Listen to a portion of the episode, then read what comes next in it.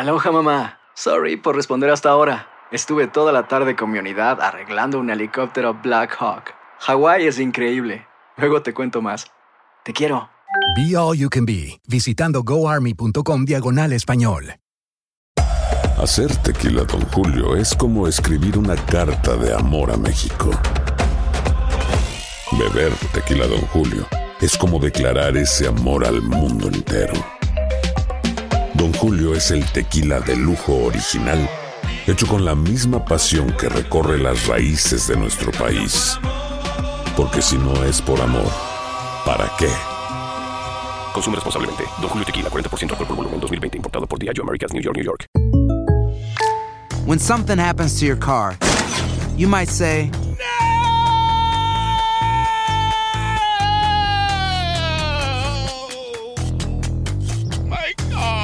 but what you really need to say is something that can actually help. Like a good neighbor, State Farm is there. And just like that, State Farm is there to help you file your claim right on the State Farm mobile app. So just remember, like a good neighbor, State Farm is there. State Farm, Bloomington, Illinois. Si no sabes que el Spicy McCrispy tiene Spicy Pepper Sauce en el pan de arriba y en el pan de abajo, ¿qué sabes tú de la vida? Para, pa, pa, pa. Escuchas los podcasts de Buenos Días América, compártelos y ayúdanos a informar a otros.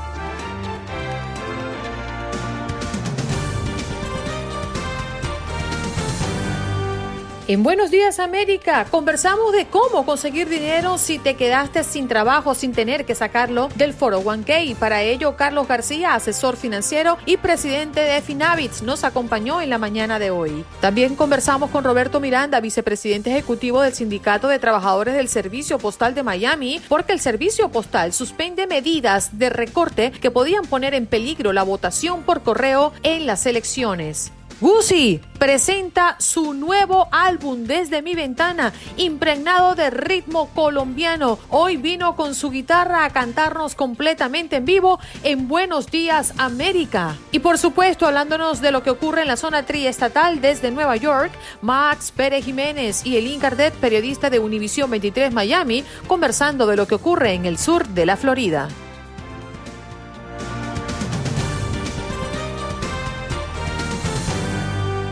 1-833-867-2346, nuestro punto de contacto, nuestra línea telefónica para que se comunique con nosotros a partir de este momento. Quiero recordarles que tenemos un tema del día, un tema central en el programa del día de hoy. Tiene que ver que en un hecho histórico por la pandemia se desarrolla de forma virtual la convención demócrata en la que se utilizó la candidatura de Joe Biden y Kamala Harris. Y anoche habló el expresidente Barack Obama. ¿Usted cree que las palabras del demócrata más influyente del momento favorecen o perjudican la aspiración de Biden? Ya vamos a compartir parte de lo que ha dicho Barack Obama en su presentación del día de ayer de manera virtual. Pero ¿usted cree que el apoyo que le está dando Barack Obama en este momento a Joe Biden como candidato a la presidencia para el próximo 3 de noviembre lo perjudica o lo beneficia. Llame al 1-833-867-2346. Es nuestro punto de contacto, nuestra línea telefónica para que se comunique con nosotros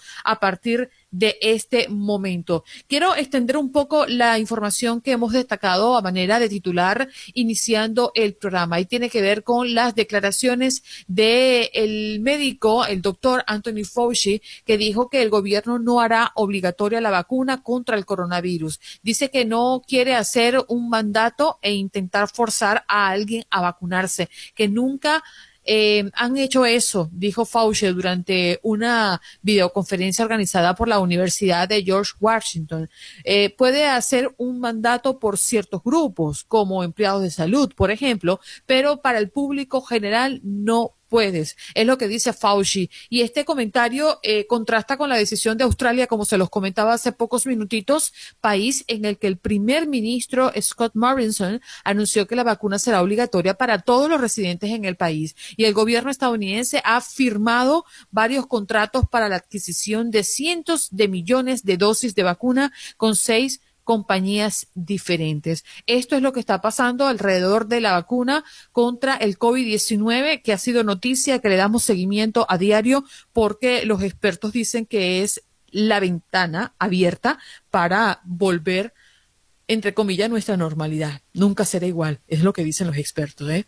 Pero sí, es lo más reciente al menos en los Estados Unidos, con referencia a la vacuna eh, del coronavirus. No será obligatoria en Estados Unidos, según lo comenta el doctor Anthony Fauci. Vámonos con las llamadas porque las líneas están llenas desde bien tempranito. Son las seis y nueve minutos de la mañana en el este, cinco nueve minutos de la mañana en el centro y las tres nueve minutos de la mañana en el Pacífico. Gracias por formar parte de esta familia y gracias por acompañarnos bien tempranito los madrugadores de Buenos Días América. Pablo, voy a arrancar contigo. Muy buenos días. ¿Cómo amaneces, Pablito? Aquí fiel, fiel a la causa y al, pie del cañón toda la vida trabajando y escuchándote esa belleza. Eh, mira, Andreina, y yo pienso que sobre esta vacuna te dicen, aquí el doctor Fauci, que creo mucho en él, pero cuando ya van a la institución, a los trabajos, a las empresas, ahora como están, te hablo específicamente de Illinois, cómo yo veo que se manejan, y sé de primera mano cómo se manejan, eh, te dicen que no es obligatoria, pero cuando quieres trabajar, y quieres conseguir un trabajo o quieres permanecer en el trabajo, te dice, si no traes esa prueba de que te vacunaste y estás vacunado, simplemente no entras a la compañía o no puedes trabajar. O sea, son artificios que te dicen, más no, claro que no te obligan, pero si no puedes trabajar, ¿qué puedes hacer? Eso es un detalle que hay que tener. ¿Perdón? Pienso en los colegios, porque por ejemplo, los muchachos eh, cuando están pequeños que necesitan vacunas prácticamente anuales, niños de cuatro, por lo menos en los daycares, cinco, hasta seis, siete y ocho años, que necesitan ponerse vacunas periódicamente, tú tienes que llevar una, una planilla de vacunas certificada por el médico. Y si tú no tienes el muchacho vacunado, los colegios te lo aceptan no te dan. Eso, eso, eso es lo que pasa en las compañías, las corporaciones, para una cuestión cuando tú quieres sacar una licencia, para donde quiera. Así que no hay que decir que es obligatorio como en Australia. Simplemente se va a dar y pues bueno, pues hay que ver cómo se sigue desarrollando. Espero que esa vacuna no sea peor que el remedio que la enfermedad. Ahora, la otra situación, la otra situación que te iba a comentar es del señor Barack Hussein Obama pienso que es una persona que tiene calidad moral, que administró ocho años con mucha dignidad, que a lo mejor no le favorezca en el voto latino porque ofreció y lastimosamente nunca el Congreso ni demócrata ni republicano aprobaron una reforma migratoria y fue uno de los deportadores y jefes de mayor deportaciones a los latinos. Y pues bueno, él es una persona afroamericana eh, y aquí en Chicago hay bastantísimos afroamericanos y en el planeta Estados Unidos, entonces tenían que defender la primera minoría, mayoría que eran los morenos. Y si hacía que no los deportaba a los latinos, todos se quedaban aquí como primera minoría, mayoría, a los latinos. Ahora, yo creo que les va a ayudar muchísimo en el voto moreno para Biden. Es, es por estrategia, es nada más por eso. Y pues bueno, eh, fue un estadista, es un estadista y una persona respetable a nivel mundial y nacional y pues yo creo que estuvo bien de lo que hizo la señora esposa el día lunes y lo que dijo ayer. Sigo al constante en los debates, ando muerto de cansancio y de sueño, pero sigo adelante porque soy una persona apasionada por la política. Bien, Pablo, muchísimas gracias. Y para poner en contexto un poco la pregunta del día o el tema del día, Barack Obama dijo que esta administración ha demostrado que va a destruir nuestra democracia. Y también el expresidente aseguró que Donald Trump por cuatro años no ha demostrado o no ha mostrado ningún interés en hacer el trabajo y enfatizó en que ha usado el tremendo poder de su puesto para no ayudar a nadie, excepto a él y sus amigotes. Parte de lo que dijo Barack Obama, aquí lo tenemos para ustedes.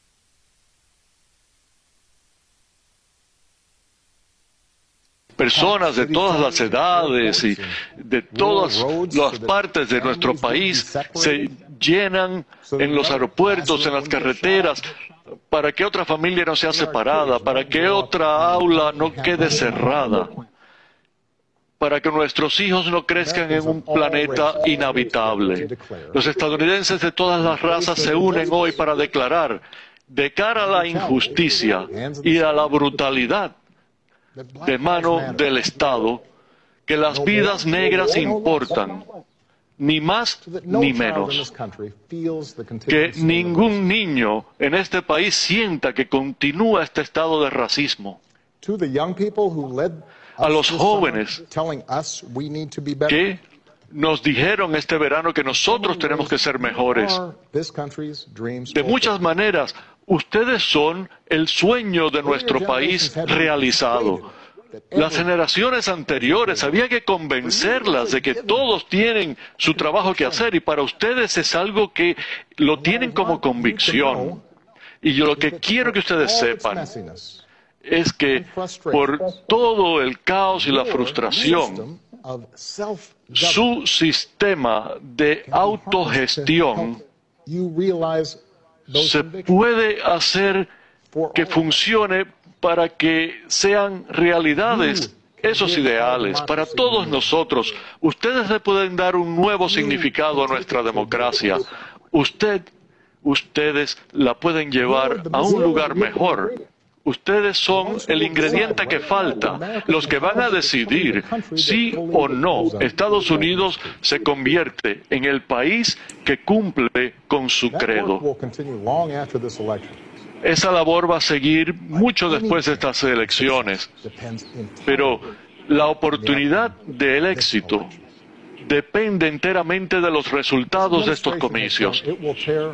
Esta administración ha mostrado que va a destruir nuestra democracia simplemente por ellos ganar. Así que tenemos nosotros que ponernos a andar para respaldarla, poner todos nuestros esfuerzos en estos eh, próximos 76 días y votar como nunca antes por Joe, por Kamala y por candidatos en toda la papeleta para que no quede duda sobre qué representa este país que nosotros amamos hoy y para todos los días por venir.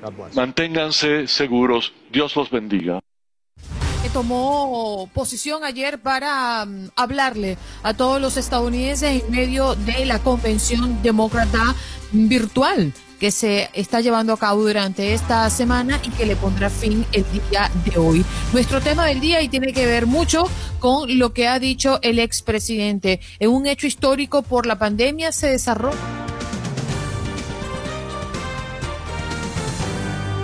Muy buenos días, Max Pérez Jiménez desde Nueva York. Felicidades, ¿eh? Lo volvieron a hacer. Bueno, Andreina, buenos días. Un abrazo cordialísimo desde Nueva York. Amaneció linda la mañana con temperaturas alrededor de los 70 grados a esta hora. Bueno, lo volvemos a hacer y cuidado que falta uno todavía, son cuatro. Eh, bueno, hablando de otra cosa, eh, otro barrio de Brooklyn ve aumento de casos de coronavirus y muchos relacionados a una gran boda aquí en la ciudad de Nueva York. Eh, la ciudad estamos monitoreando de cerca Borough Park, otro barrio de Brooklyn, después que 16 personas, algunas de ellas asistentes a una boda reciente, resultaran positivas.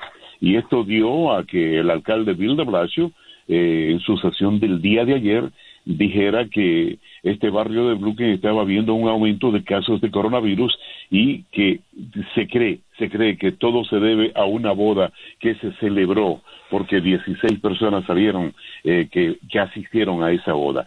Eh, como si a Nueva York le faltara algo, Andreina, Nueva York se prepara para despedir a cientos de trabajadores de emergencia del departamento de bomberos, trabajadores de emergencia. Estamos hablando de casi 22 mil empleados de emergencia por la crisis que está viviendo no solamente la ciudad de Nueva York, el estado de Nueva York, sino las grandes ciudades de los Estados Unidos y el mundo.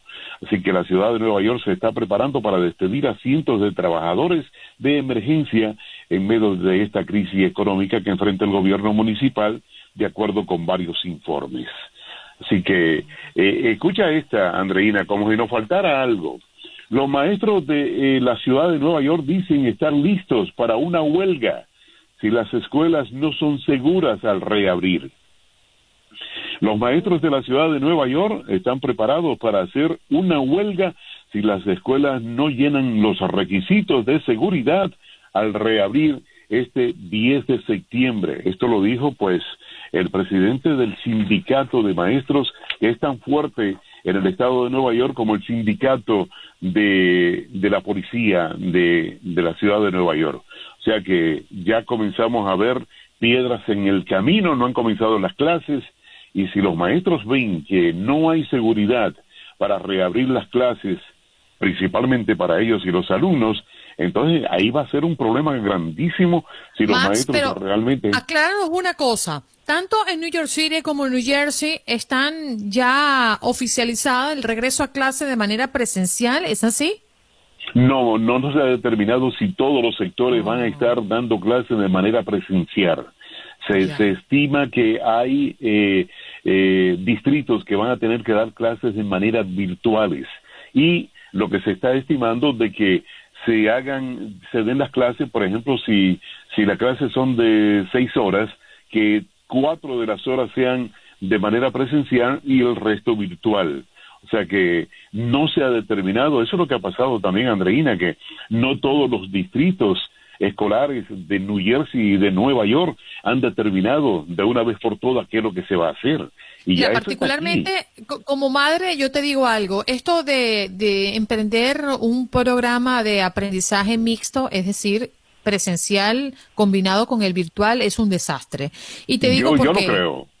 Sí, porque además eh, ya adaptarse a, a- a levantar la estructura desde casa, sobre todo para los padres que tenemos que trabajar desde casa, atender a los niños que están en el colegio de manera simultánea, simultánea a través de la computadora. Imagínate que tenga yo un día que salir, un día que entrar, un día lo llevo, un día no lo llevo. O sea, yo es una creo. cosa complicadísima. Sí, e- eso es un desajuste tremendo. Imagínate, tanto para los padres, principalmente para las madres, que ustedes son las que toman la iniciativa principal en este caso, pero eh, es un desajuste tremendo. O sea, que realmente como que se va a comenzar clase y no se ha dicho realmente qué es lo que se va a hacer.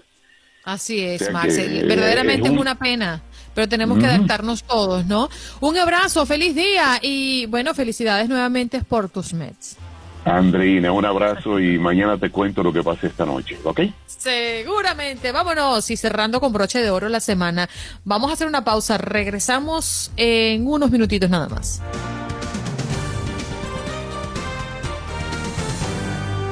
Bueno, nos vamos justamente a Miami. Eh, tenemos a Eileen Cardel lista. Muy buenos días, Eileen, ¿cómo amaneces? Muy buenos días, Andreina, ¿cómo estás tú? ¿Cómo te fue en el primer día de clases? Ah, no, tú estás en Miami Dade, yo estoy en Broward. No, tú, tú No, no, no, ya las mías estuvieron en, ¿Ah, en sí? el primer día de clases, sí, sí, sí, en los colegios privados de la Arquidiócesis de Miami ya empezaron también desde este lunes y hasta ahora todo bien, hasta ahora todo bien. Bueno, Pero sinceramente, ojalá que esto pase rápido y que los estudiantes puedan regresar a, a sus aulas, ¿no? Sí, señor. ¿Qué está haciendo noticia contundentemente en el sur de la Florida, Eileen? Bueno, el número de casos nuevamente se reportaron en las últimas 24 horas 4.115 con 174 nuevas muertes. Sin embargo, esto es una tendencia a la baja.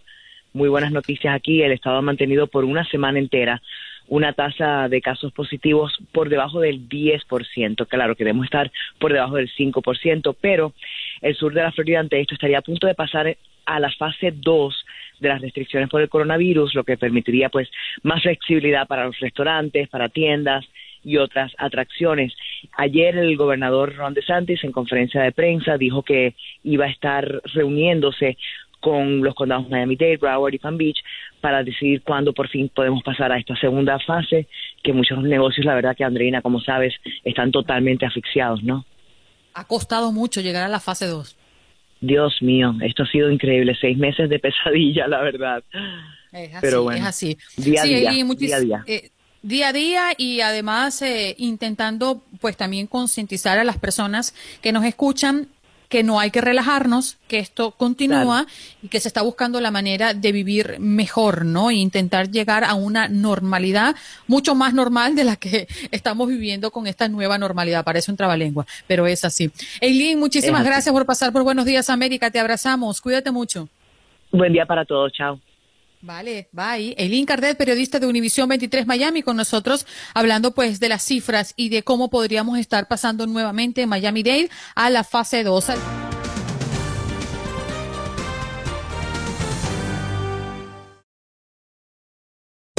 Hacer tequila, Don Julio, es como escribir una carta de amor a México. Beber tequila, Don Julio, es como declarar ese amor al mundo entero. Don Julio es el tequila de lujo original, hecho con la misma pasión que recorre las raíces de nuestro país. Porque si no es por amor, ¿para qué? Consume responsablemente. Don Julio Tequila, 40% alcohol por volumen, 2020. Importado por Diageo Americas, New York, New York.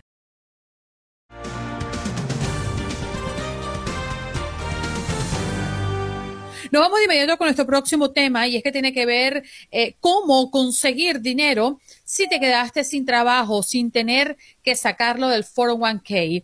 Y es que la pandemia ha afectado todos los aspectos de la vida de cada estadounidense. El dinero puede ser el principal problema para muchos, especialmente si ha perdido su trabajo o le han cortado las horas eh, de trabajo. Uno de los beneficios que ofrece eh, este proyecto o la ley CARES, aprobado por el Senado recientemente, es que permite cambiar la forma en que las personas pueden acceder a los ahorros para la jubilación. Para explicarnos más sobre esto, tenemos con nosotros a Carlos García, asesor financiero y presidente de FindBit. Buenos días, eh, señor Carlos, ¿cómo está? ¿Cómo amanece? Buenos días, encantado de estar aquí con ustedes. Muchas gracias. Bueno, nos encantaría conocer esa opción que tienen las personas si se quedaron sin trabajo. ¿Cuál es su mejor recomendación? Bueno, primero que nada, eh, lo que quiero decirles es que nosotros aquí en FinHabits, en, en la comunidad de latinos de FinHabits, eh, nos enfocamos mucho en ayudarte a desarrollar el hábito de invertir en tu futuro. Y para poder hacer esto, hay que entender muy bien cómo, cómo hacer un presupuesto. Y esto es una, una, un, un hábito esencial que tenemos que tener. Eh, en estos momentos de, eh, que estamos viviendo, que son momentos difíciles, eh, lo que hemos visto es que mucha gente se ha quedado sin trabajo y, en este año el gobierno de Estados Unidos eh, ha dicho a la gente que tiene un ahorro de retiro eh, en las cuentas de 401k, el 401k, que son estas cuentas de jubilación que te ofrece tu patrón, les ha dado la opción de retirar hasta 100 mil dólares sin tener que pagar la penalidad. Esto es una opción solamente que se tiene en el 2020. Sí, eh, Carlos, pero esa, esa penalidad que siempre hay que pagarla, eh, no se paga por las regulaciones establecidas, como usted muy bien lo dice, para este 2020, por la pandemia, pero los impuestos que hemos dejado de pagar a lo largo de los años para tener este ahorro en el 401k y que también hay que pagarlos cuando empezamos a retirar, ¿sí habría que pagarlos este año? Sí, déjame nomás para, para, para, para explicar un poco mejor cómo funcionan estas cuentas. Las cuentas, las cuentas de jubilación son cuentas que tienen un beneficio fiscal que nos da el gobierno y estas cuentas que puede ser la del 401k o la del, la del IRA, puede ser un IRA tradicional, eh, lo que sucede es que uno deposita dinero en estas cuentas antes de pagar impuestos y así este dinero puede ir creciendo año con año y cuando va creciendo el dinero, al estar siendo invertido, no paga uno impuestos. Entonces se genera un interés compuesto más avanzado porque así lo dejas crecer mucho tiempo. En el caso de las IRAs, por ejemplo, el gobierno no quiere que retires el dinero hasta que tengas la edad de los 59 años y medio, excepto por unas, eh, hay unas excepciones que te dejan retirarlo. Eh, en, un día, en un año normal, si tú retiras el dinero, eh, vamos a decir, a la edad de los 40 años, lo retiras de un IRA o lo retiras de un 401k, tú tienes que pagar una penalidad del 10% al gobierno y aparte, como tú decías, tienes que pagar los impuestos al retirar ese dinero. Recuerda que al momento de, meter el dinero a la cuenta tú no pagaste impuestos, entonces cuando tú lo retiras ahí es cuando tú pagas los impuestos. Eh, este año nos deja el gobierno retirar hasta 100 mil dólares, que es una cantidad muy alta, y no pagamos la penalidad, pero sí tenemos que pagar los impuestos. Entonces hay que tener muy muy en claro esto que, que tú puedes retirar este dinero y no se, se pagan de una no vez, se paga la- Carlos. se, Se pueden pagan en el pagar momento de en- retiro, en- se los en- quitan de una vez. lo, lo que lo que el gobierno está permitiendo es que lo puedes ir pagando en varios años pero es una es una pues es un es un cargo es un costo que tienes que incluir al retirar si tú vas a retirar eh, 10 mil dólares eh, es cierto que no pagaste la penalidad del 10%, pero sí vas a pagar impuestos de esos 10 mil dólares y los puedes hacer esos pagos en los siguientes años. ¿Y esta penalidad que no está pagando, la va a pagar en algún momento? Es decir, una deuda o simplemente no la, no, no la tiene que pagar en ningún momento? Esto es una excepción que, que es parte del, del plan económico del gobierno y no se va a pagar esa penalidad. Eh, ahora, nosotros en FinHabits recomendamos siempre que este dinero de la jubilación, lo mejor es no tocarlo. ¿Por qué? Porque este dinero, como hablábamos, tiene este beneficio fiscal y lo mejor es que este dinero crezca y así tengas tú este colchoncito guardado para cuando ya no puedas trabajar. Entonces, es sumamente importante entender esto, que al retirar ese dinero es, es, es importante es entender que estás dejando, pues vas a dejar un hueco en tu patrimonio de la jubilación. Eh, por eso la recomendación es, si tú puedes obtener eh, o, tienes forma de obtener dinero de otro lado, si tienes un fondo de emergencia familiar ahí a un lado guardado, es mejor obtenerlo de ahí. Si tienes unos ahorritos en otro lado, lo puedes obtener de ahí para que no toques esta cuenta de jubilación. Eh, eh, en, el, en, el, en el último de los casos, que tengas una emergencia y necesites dinero, pues entonces sí, ese dinero lo puedes tocar. Señor García, y, y esas opciones tan tentadoras, eh, uno abre su buzón o las consigue en el Internet o en los propios correos electrónicos donde te ofrecen préstamos personales. ¿Qué, qué puede usted aconsejarnos con referencia a eso? En los préstamos personales dentro de las cuentas de retiro o préstamos personales en general. No, en general. Bueno, los préstamos personales eh, hay que tener mucho cuidado. Es una industria muy grande eh, y existe porque, porque en realidad estos préstamos personales tienden a, tener un interés muy alto. Entonces, cuando uno recurre a obtener un, un préstamo personal, eh, eh, generalmente este se va a hacer, el prestamista te va a dar dinero sin pedirte un colateral. Entonces hay diferentes tipos de préstamos. El, el- uno de los préstamos que son comunes son los préstamos que son como los payday loans o, lo- o los, los préstamos del, el- del, del- del- del día de pago. Y estos préstamos son de corto plazo. Eh, se te da un préstamo que puede ser de dos semanas o de cuatro semanas. problema con estos préstamos es que pueden tener un interés anualizado muy alto, puede llegar a tener hasta el 400%, entonces suelen ser alternativas muy caras para obtener este dinero. Óigame, Carlos, pero entonces, ¿qué podemos hacer en esta época? Porque yo estoy totalmente de acuerdo con usted. La última opción debería ser acudir a los dineros que estamos ahorrando para nuestro retiro, para la vejez, cuando ya la edad productiva ha llegado a su fin. ¿Qué, camino nos queda para tener acceso a, fondos que nos ayuden a sortear esta crisis? Mire, yo lo, he dicho muchas veces y, no me canso de decir esto. Nosotros los latinos somos el motor de este país y el país nos necesita para seguir operando y seguir funcionando. Entonces nosotros somos parte esencial para sacar esta, esta economía adelante. Y hay que estar conscientes de esto porque aun si nos quedamos sin trabajo, este va a ser un buen momento para reinventarnos y poder salir adelante, quizá en otra profesión o quizá salir adelante creando un propio negocio. Lo más importante es que nosotros somos muy trabajadores y esa, esa mentalidad la tenemos que seguir eh, teniendo bien clara. Entonces, una forma de uno poder salir adelante sin tener que recurrir a un préstamo, tener que sacar dinero de, de, su cuenta de la jubilación, es empezar a, a- crear otro tipo de actividades desde casa. Ahorita hemos visto, por ejemplo, que hay, hay formas de, de trabajar desde casa con horarios flexibles. lo digo, de, la, la, flexibilidad es importante porque si somos padres de familia, pues aparte se complica más porque los niños están en la casa. Entonces puede uno obtener eh, trabajos flexibles desde casa donde uno puede trabajar eh, por teléfono o puede ser a lo mejor tutor de clases de español. Hay compañías ahorita que están eh, buscando personas que puedan enseñar a través de Internet. Y esas son cosas que uno puede hacer ahorita. Eh, un punto más que es importante es, también existen muchas clases en Internet que uno puede tomar.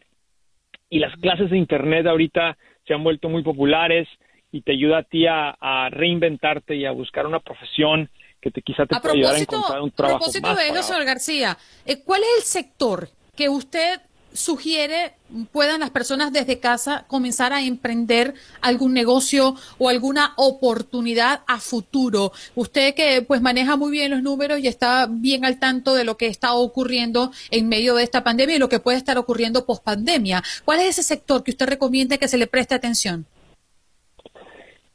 La verdad es que en todos los sectores hay oportunidades. Si tú eres bueno, si tú eres, si tú tienes una, una habilidad específica, ya puede ser en la cocina o puede ser en carpintería o, en construcción, uno puede desarrollar, eh, se puede volver el experto en, en, en, esa, en esa habilidad y crear hasta cursos por internet. Lo puedes hacer a través de YouTube.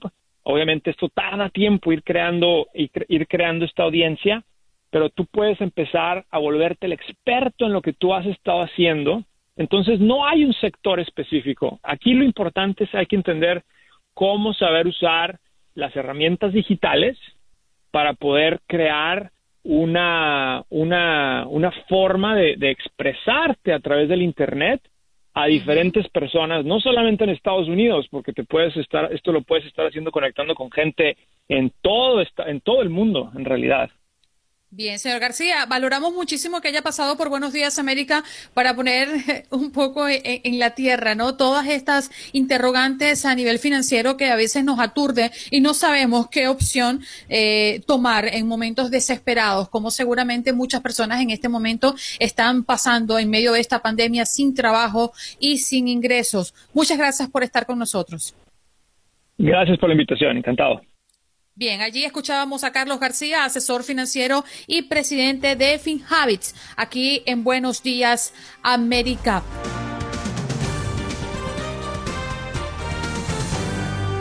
Nos vamos de inmediato con nuestro próximo tema. Tiene que ver con el servicio postal que suspende medidas de recorte que mm, podían poner en peligro la votación por correo en las elecciones. El director general de USPS eh, anunció la suspensión temporal de cambios en algunos procedimientos luego de que él mismo reconociera que podían generar consecuencias no deseadas durante las elecciones. Para aclararnos cuáles de estos cambios han sido suspendidos, tenemos con nosotros a Roberto Miranda. Él es vicepresidente ejecutivo del Sindicato de Trabajadores del Servicio Postal de Miami. Señor Miranda, muchas gracias por darse cita acá en Buenos Días América.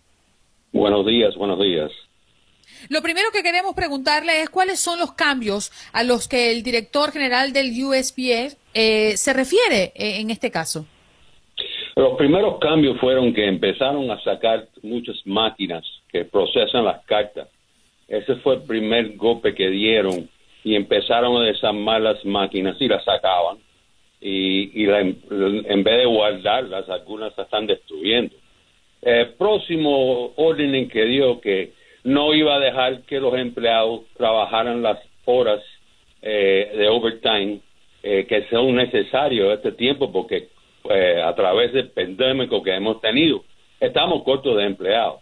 So, estamos trabajando eh, dos por dos personas casi siempre y todas esas horas, al cortar esas horas, estás cortando el correo, no se va a mover. Y se está atrasando, se está viendo en todas las estaciones y se está dejando el correo y están saliendo los carteros con lo que pueda sacar y no están de, eh, sacando lo que deben estar sacando diariamente.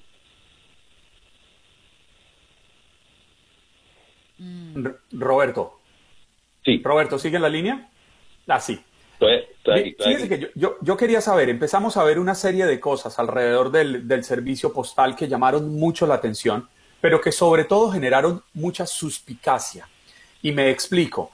Eh, hablaba con varias personas que decían, es increíble que esto suceda a menos de tres meses de las elecciones del próximo presidente de los Estados Unidos, justo en un momento cuando casi que es eh, importantísimo poder ejercer el derecho al voto a través del correo. Y hay quienes creen que se ha realizado un manejo político de esta situación para favorecer o perjudicar a alguien. ¿Ustedes desde el sindicato lo ven así o creen que sí era un proceso normal y regulatorio el que venía? No, esto, esto es políticamente eh, preparado completamente porque el correo siempre ha funcionado con todos los defectos que pueda tener. Eh, mira las navidades, las navidades cogemos mucho más correo que lo que vamos a coger en las elecciones y todo se, se, se sacaba con, con, todos los problemas. Esto es un, sabotaje eh, que está viniendo de arriba, arriba, arriba del, de, la administración esta que han puesto este hombre para, para a, de, no tener las cartas preparadas para que, tratar de, de no que las la personas no puedan eh, votar por correo. ¿Cuáles han sido los cambios, eh, señor Miranda, eh, del servicio postal de los Estados Unidos desde que ha sido nombrado este señor que comenta? No la escuché bien, discúlpame. ¿Qué, ¿Cuáles son, han sido puntualmente los cambios que han existido en el servicio postal de los Estados Unidos al nombrar a Joy? Ese fue el presidente que lo nombró y, lo, y, y, eso es un cambio eh, que, que, no, se, no se puede soportar, es muy malo para... Sí, pero ¿cuáles han sido los cambios de fondo? ¿Cuáles han sido los cambios? Los cambios, no, las la, la regulaciones, las formas, las formas que nosotros trabajamos en correo, eh, sí. atrasar y todo eso. ¿Atrasar qué, perdón? Atrasar el correo, para, diciéndole a sus empleados que no pueden, que tienen que trabajar en las horas indicadas. Eh, no están expandando, no están dejando que trabajen las horas necesarias para sacar el correo diariamente. Ok, ¿usted considera que con la llegada de Joy lo que han hecho es reducirle las horas de trabajo al personal y por eso ha retardado el servicio? Correcto, esas fueron las órdenes de él que la, la puso escrito y se la mandó a todas las, estaciones en, los Estados Unidos y donde trabajan todos los carteros, que ellos tenían que cortar las horas y cortar los equipos y, y, y, y trabajar con lo que dicen ellos. ellos eso es algo increíblemente eh, que no se puede trabajar, es imposible. Pero, pero el, el, presidente eh, lo que alegaba es que el, el, servicio postal era un desastre antes de colocar a este señor y por eso toma la decisión de hacer el cambio. Antes de que llegara Joy, ¿cómo era el funcionamiento de, del servicio postal? Nosotros siempre hemos estado cortos de empleados eh, por varias regulaciones, estamos controlados, eh, no lo dejan uh, trabajar completamente como debemos trabajar. Eso, eso ha sido años, pero siempre el servicio está ahí, los empleados siempre están eh, tratando de, de, de, complementar y, llegar a todos a todos los negocios y, y, todas las cartas que sacan a tiempo.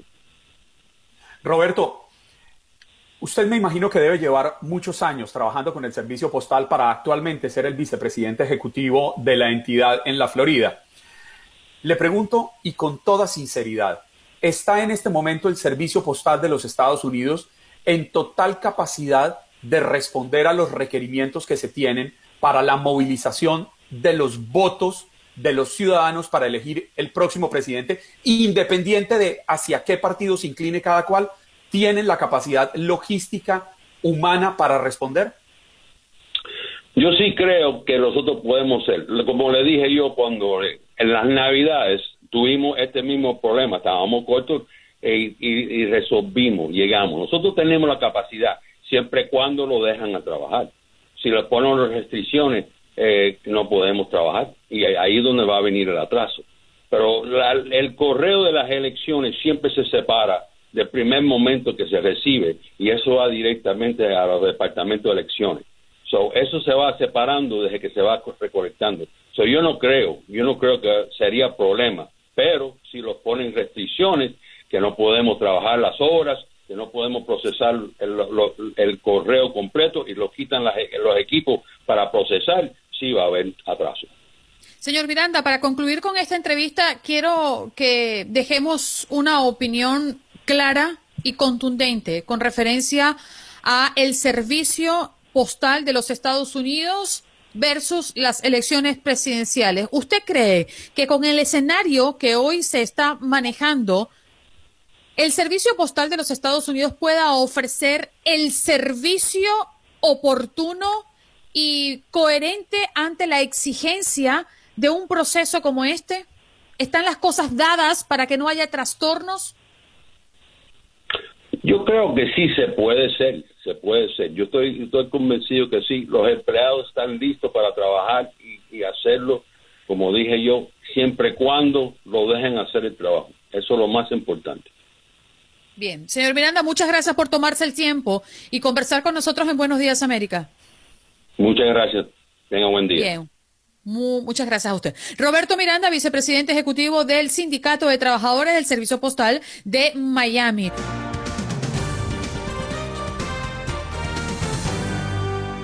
Señoras y señores, buenos días América de costa a costa, allí conversando ya, listos, conectados a través de nuestro Facebook Live con Guzzi, considerado uno de los nuevos exponentes de los clásicos de Colombia, anteriormente nominado al Latin Grammy, nos presenta este álbum con grandes colaboradores que ya nos va a contar él de primera mano. Guzzi, buenos días, te tenemos también en nuestro Facebook Live. Buenos días, buenos días a ti, a Juan, a todo el equipo. André, muchas gracias por tenerme aquí. Buenos días, América. Estoy muy contento de estar por aquí cantándoles y contándoles qué va pasando con mi carrera. Sí, señor. Nosotros bien ansiosos de conocer porque sabemos que en medio de pandemia las cosas se ponen más difíciles en cualquier ámbito, ¿no? Y sacar no solamente un tema promocional, un sencillo, sino un álbum, me imagino que es un reto doble. Cuéntanos un poquito de cómo estás viviendo este lanzamiento. Bueno, llevaba yo ya preparando todo este disco hace cuatro años y ya posponerlo una vez más creo que era algo que me hubiera causado mucho dolor. Eh, entre tantos ires y venires yo creo que ya había que poner una fecha fija a este lanzamiento y se la habíamos puesto desde diciembre del año pasado. Ah, cosa que, bueno, no esperábamos que llegara toda esta, esta época pandemia y demás. Pero la música yo creo que es un aliciente, es una muy buena manera también de poder sobrellevar esta situación. Y no quise tampoco truncar el sueño de, de poder lanzar mi disco, ya venía haciéndolo poco a poco, canción tras canción, sencillo tras sencillo. Había lanzado ya una canción junto a Carlos Vives que se llama Indira, otra junto a Glency Malparía que se llama Locos Dementes.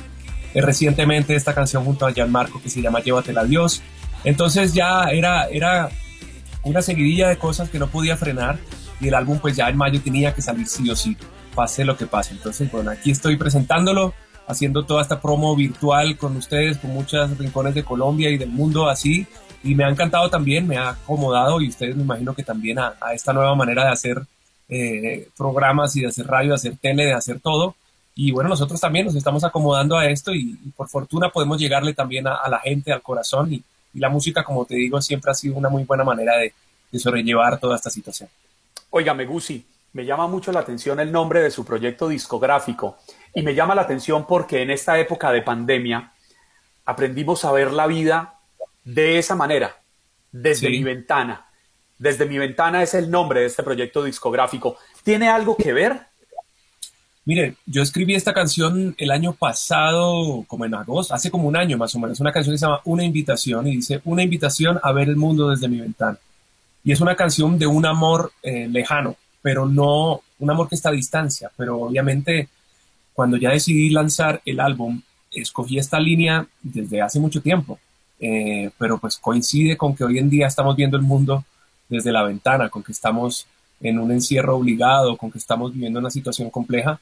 Uh, pero créeme que no, no, no, lo pensé así desde un principio, eh, lo pensé más como por, el, por la frase que me decía la canción, pero sí se convirtió en, en hoy en día pues en una manera de, de, poder sobrellevar toda esta situación.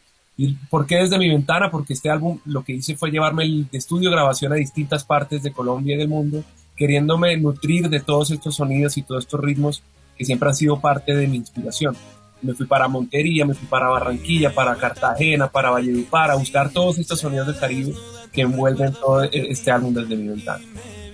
Gusi, eh, ¿te ha afectado de manera positiva o negativa el, el, continuar con este camino que per se es difícil eh, el, el camino del artista como tal por la industria que estamos hoy viendo en tiempo de pandemia?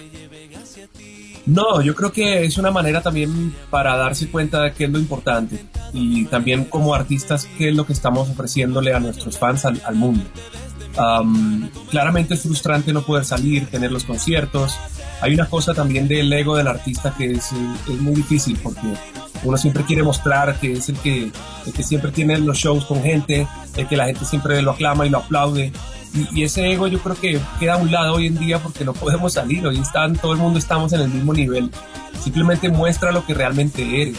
Y por eso en el video de una invitación, que es con el que abrí ya algo completamente, quise incluir cómo, cómo estoy viviendo yo esta pandemia. Con mi familia agarramos celulares y grabamos el video con las condiciones que tenemos. Eh, no hay equipos, no hay luces, no hay cámaras, no hay nada. Es, es la realidad de las cosas.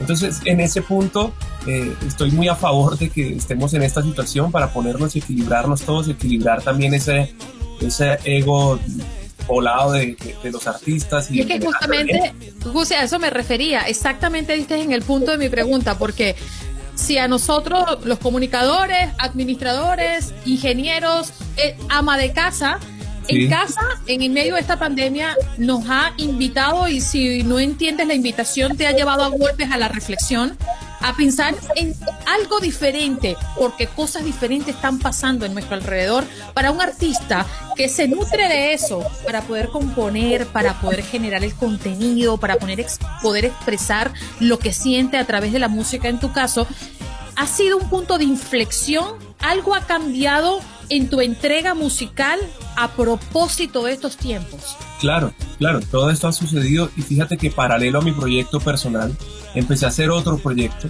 que se llama Estamos en Cuarentena, donde quise eh, buscar canciones. A mí como artista y a muchos seguramente les llegarán siempre mensajes. Oye, Gusi, mira, admiro mucho tu talento, tu carrera, siempre he venido siguiendo tus pasos y quiero que escuches mi canción que se llama X, ¿no?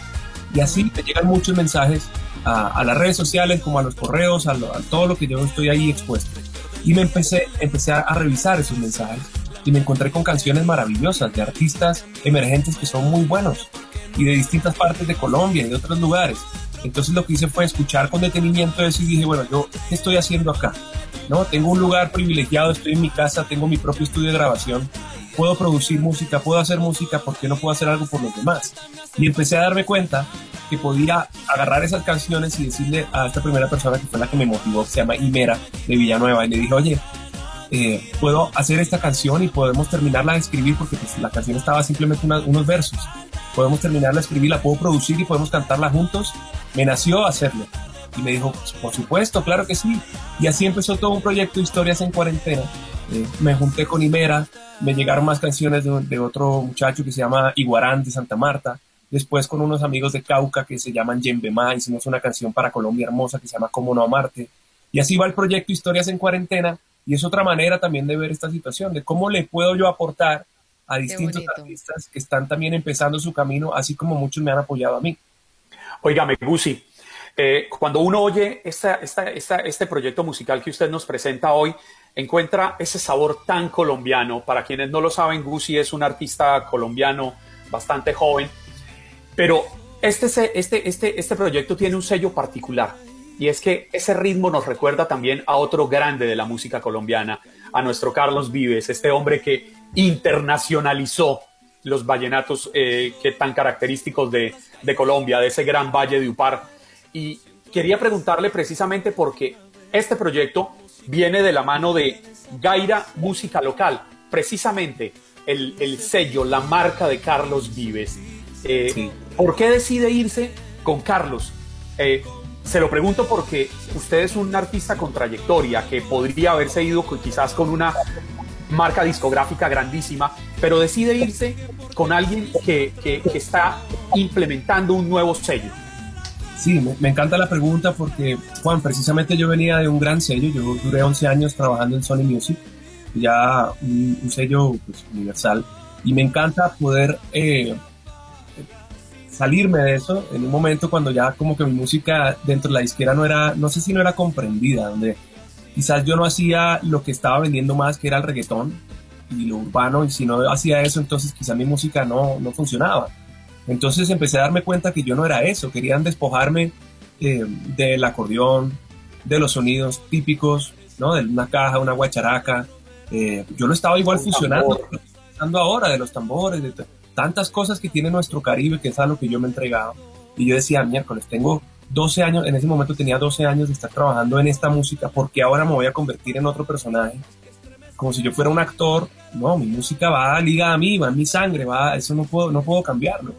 Entonces decidí dar la mano, decirles muchísimas gracias muchachos, pero yo empiezo a hacer un camino independiente. En ese camino independiente, cuando lo empiezo a hacer, me encuentro nuevamente con Carlos en un festival vallenato justamente, que era su homenaje hace dos años, y, le, y me digo, oye Carlos, hagamos un proyecto juntos, hagamos alguna canción.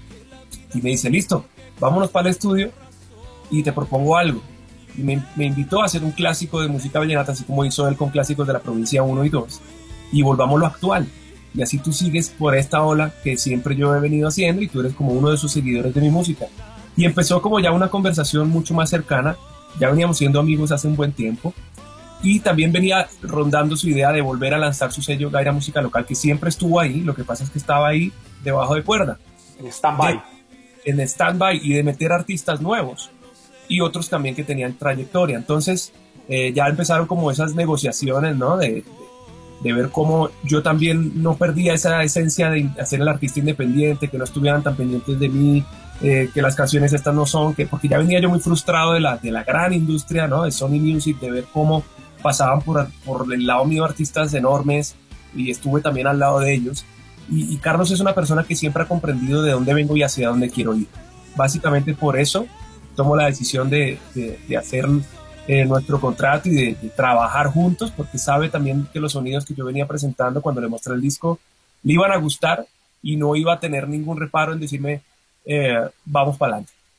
Vamos para en la música, en la música funciona como en la vida misma el dicho que dice lo que es del cura va para la iglesia. bueno, así es, así es, así es. ¿Sí o no? No, pero puede ser que no, ¿eh? No, no, no, pero no, en este caso sí, o sea, yo estoy siguiendo esos pasos de, de, Carlos hace mucho tiempo y me encanta que, que, él sea como esa, ese guía para mí, esa guía, su equipo de trabajo lo fusionó con el mío. No hubo ninguna, ninguna traba para poderlo hacer y para poderlo llevar a cabo. No me han puesto tampoco ni me han impuesto qué tengo que hacer. Hablando de lo que estamos escuchando ahí en el fondo. Esta canción se llama Locos de Mentes, es una canción que escribí hace un tiempo también y donde invito a Gracie y Mike Bahía, que también son hoy en día pues artistazos muy reconocidos que se mueven más por el mundo del pop y del urbano. Y eh, bueno, logramos hacer una canción maravillosa que me abrió muchas puertas en, en, el resto de Latinoamérica. El año pasado terminamos haciendo gira por muchos países gracias a esta canción que me volvió a abrir muchísimas puertas. Este año también veníamos muy bien y nos cortó pues como el hilo. Gusi, el tiempo se nos agota al aire. Te pido que no te vayas para que te mantengas aquí en nuestro Facebook Live. Estamos conversando con Gusi, considerado uno de los nuevos exponentes de los eh, clásicos de Colombia y hoy nos presenta Lomito, nueva música para todos ustedes.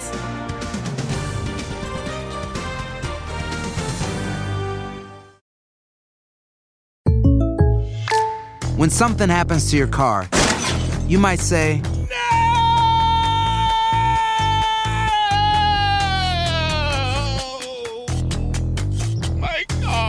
But what you really need to say is something that can actually help. Like a good neighbor, State Farm is there. And just like that, State Farm is there to help you file your claim right on the State Farm mobile app. So just remember, like a good neighbor, State Farm is there. State Farm, Bloomington, Illinois.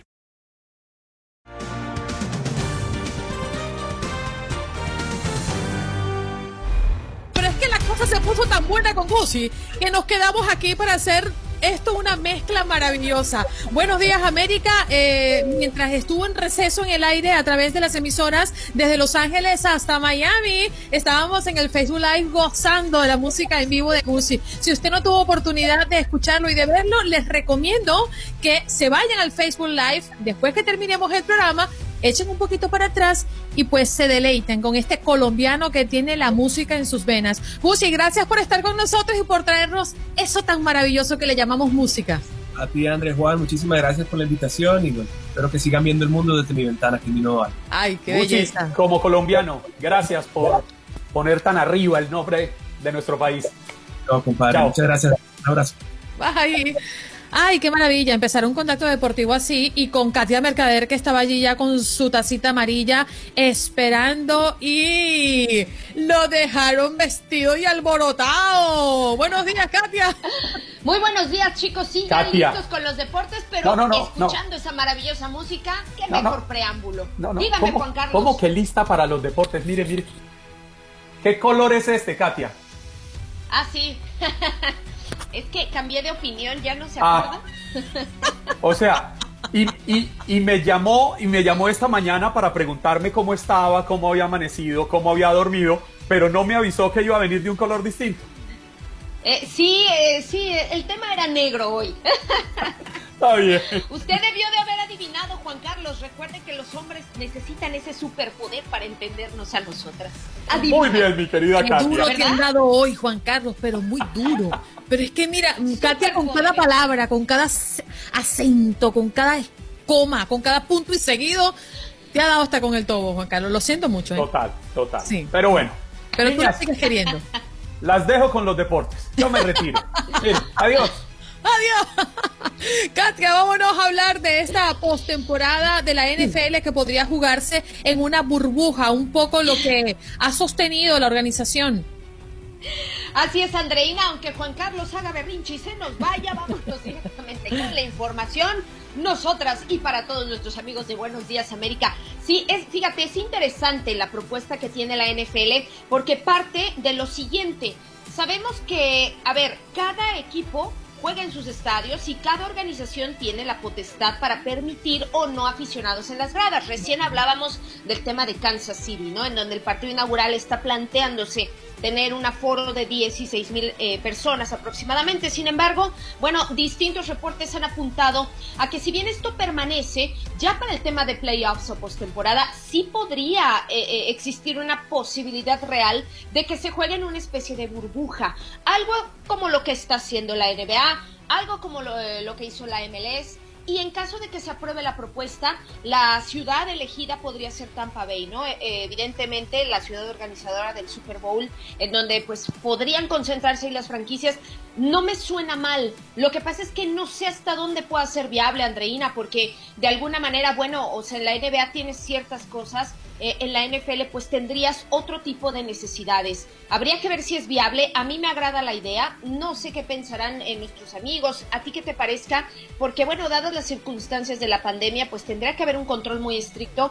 Y sin duda alguna, eh, pues estando ahí adentro, lo vimos con la MLS, lo estamos viendo con la NBA. El modelo funciona. El modelo es de éxito. Entonces, para playoffs en NFL, esta es una de las propuestas que por ahora se tienen y está sujeta a aprobación, por supuesto. Sí, yo, yo lo que creo es que, como lo dices, es un sistema comprobado, funciona.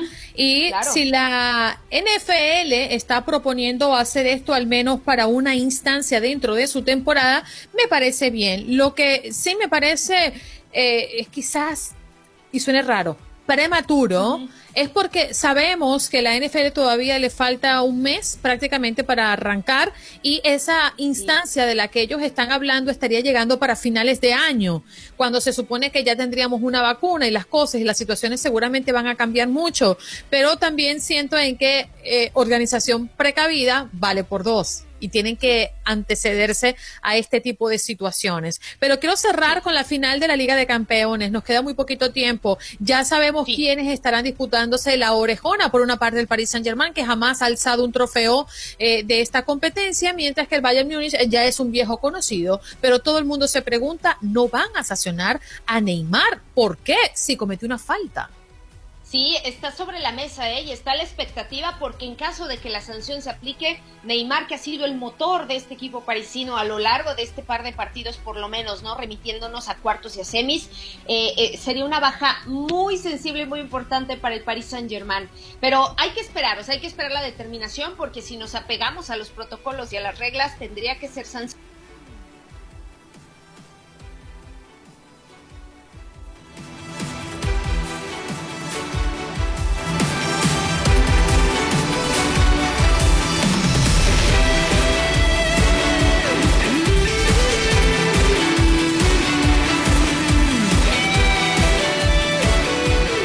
Cuenta eh, definitivamente, mm, eh, a ver, a ver, a ver, ok. Eh, definitivamente tomando en cuenta que es una recomendación dentro de las reglas. Fíjate cómo cambian las cosas, ¿no? Yo no sé eh, si aquí hay mano peluda, pero lo cierto es que debido a que esa acción es una recomendación hecha por los organizadores y no una obligación de los futbolistas, pues no será sancionado por la UEFA.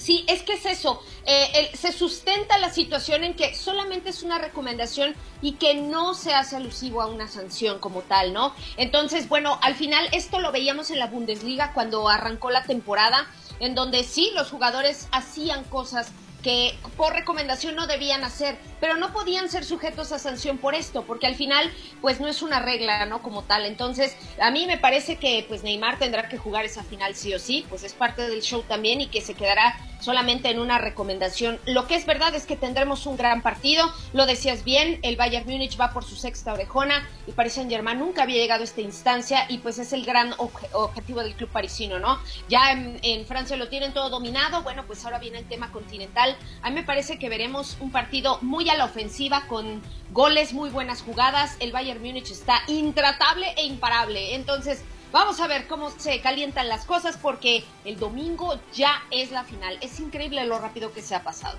Sí, señor. Y Víctor Acosta dice, es porque es Neymar y punto. Katia, te despedimos. ¿Por qué, no le lee, ¿Por qué no le lee más bien el mensaje de Ángel Sánchez? Juan Carlos, estuvo buscando camisa roja toda la noche y lo dejaron alborotado. Es que eso no, se hace, Andreina. Eso no se hace. ¿Yo? ¿Pero yo? No, no, no, le estoy poniendo la queja a usted, Andreina. Porque fue ella la que me lo hizo. Eh, verdad. Katia, Katia, le voy a dar. El superpoder de leer la mente femenina. Le voy a dar una oportunidad, Katia Mercader. Ok. Mañana, ¿de qué color? Ay, usted es que, elíjalo, usted elíjalo, por favor. Ya, mira, ya va. El, que no se me malinterprete. El hombre es el único ser viviente que choca con la piedra dos veces. Katia, mañana, eh, Katia, ¿tiene azul? ¿Blusa azul tiene? Correcto. Mañana de azul. Dicho sea. Ya Listo. estamos. Te queremos, Katia. Un abrazo para ti. Yo a ustedes, abrazos chicos. Chao. Katia. Chao. Ay. Ay. Lo que no te dijo Katia es que ella está mañana libre.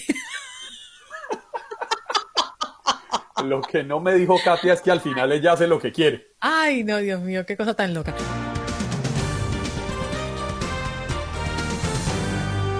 Juan Carlos, prácticamente eh, eh, nos queda un par de minutos nada más. Sí, pero usted no me dejó terminar de contarle lo de los baños transparentes en Tokio. Eh, sí, claro, ayer lo dimos como titular, pero profundice. Imagínese que estos son baños transparentes en el distrito de Chibuya, Andreina, y usted va pasando por el frente y efectivamente son transparentes, son vidrio transparente por todos los lados, pero tienen la particularidad que cuando usted entra, cierra la puerta y al apretar el pestillo, tienen alguna tecnología de estas mágicas que hay hoy en día que oscurece totalmente todos los, los vidrios y usted queda en la privacidad y en la intimidad del baño. ¿Y cuál es la idea de ponerlo transparente? No, quisieron, quisieron innovar porque les llamaba mucho la atención, pensaban que los baños públicos los han estigmatizado mucho con el tiempo porque son malolientes, porque están sucios y entonces quisieron jugar con eso para demostrar que son baños limpios, que están muy bien higienizados, que están perfectos e impecables. Y la idea fue de un arquitecto, Chigeri, Shigeru Ban, que se le ocurrió eso, hacer baños públicos transparentes. Yo he visto las fotos, Andreina, búsquenlas en internet. Baños transparentes en Tokio. Y son Sí, los maravillosos. vi, los vi, son de colores y todo. Sí, las luces de adentro y cambian. Pero lo que usted tiene que tener cuidado, que le ha pasado a mucha gente en esta época de la pandemia con las videollamadas, es que acuérdense mucho que tienen que apretar el pestillo, apretar el seguro. Si no, queda transparente. Y lo Más de uno lo hará. y lo, y lo increíble es que, según leí el artículo, usted de adentro para afuera no se da cuenta si se le oscureció o no se le oscureció, porque de adentro para afuera genera el efecto de espejos. Y aquí dice, dice Víctor Acosta, bueno, también sirve para saber que está vacante. Exacto, esa, esa- ese es otro de los argumentos que daban. Y cuando está oscuro, negro, ya no está vacante. No, señor. Bueno, vamos a hacer un repaso rápidamente por lo que hemos tenido hoy en el programa. Ha sido un programa bien interesante, eh, buscando siempre soluciones a ustedes que tienen problemas como todos nosotros. Hoy tuvimos una conversación puntual eh, a las 8 de la mañana con Carlos García, asesor financiero y presidente de Finabits, eh, hablando de cómo conseguir dinero si te quedas sin trabajo, sin tener que sacarlo del 401k. También nos acompañó Roberto Miranda, vicepresidente ejecutivo del Sindicato de Trabajadores del Servicio Postal de Miami, para hablar sobre la polémica que hay alrededor del servicio postal en esta época de elecciones. Uh, sí, qué bacano. Presenta su nuevo álbum Desde mi ventana, impregnado de ritmo colombiano y colaboraciones increíbles con Carlos Vives, Goyo, Marco. La verdad es que disfrutamos muchísimo de su presencia acá, parcero. Y lo más importante de todo, las llamadas, las opiniones, los comentarios de nuestros oyentes que fieles estuvieron como cada mañana. Gracias a todos. Bye bye, hasta tomorrow. Gracias una vez más por acompañarnos. La cita es mañana, viernes 21 de agosto, desde las 6 de la mañana con Andreina Gandica aquí en Buenos Días América, su show matutino de TUDN Radio de Univisión. Los esperamos, tengan un bonito día. Recuerden, sigan con el tiradero. Ahí va a estar Andrea Martínez. Chao.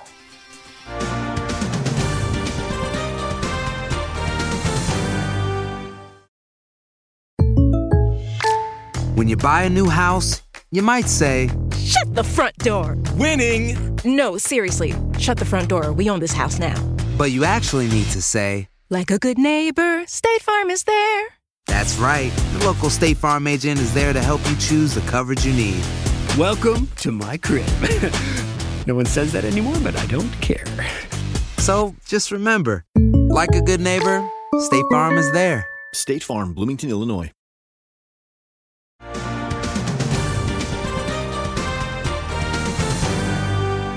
Espero que hayas disfrutado de nuestro podcast y recuerda que puedes seguirnos en las redes sociales en Buenos Días AM. Esa es nuestra página en Facebook. Nos reencontramos en otro podcast.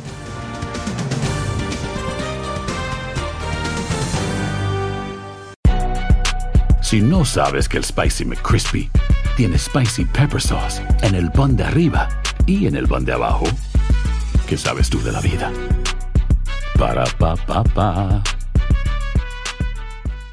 Boost Mobile tiene una gran oferta para que aproveches tu reembolso de impuestos al máximo y te mantengas conectado. Al cambiarte a Boost, recibe un 50% de descuento en tu primer mes de datos ilimitados. O, con un plan ilimitado de 40 dólares, llévate un Samsung Galaxy A15 5G por $39.99. Obtén los mejores teléfonos en las redes 5G más grandes del país. Con Boost Mobile, cambiarse es fácil. Solo visita boostmobile.com. Boost Mobile, sin miedo al éxito. Para clientes nuevos y solamente en línea, requiere AroPay. 50% de descuento en el primer mes requiere un plan de 25 dólares al mes. Aplican otras restricciones. Visita boostmobile.com para detalles. Cassandra Sánchez Navarro junto a Catherine Siachoque y Verónica Bravo en la nueva serie de comedia original de VIX, Consuelo, disponible en la app de VIX ya. ¿Te preocupas por tu familia? Entonces, ¿por qué darles solo huevos ordinarios cuando pueden disfrutar de lo mejor? Eggland's Best, los únicos huevos con ese delicioso sabor fresco de granja, además de la mejor nutrición, como 6 veces más vitamina D, 10 veces más vitamina E y 25% menos de grasa saturada que los huevos regulares,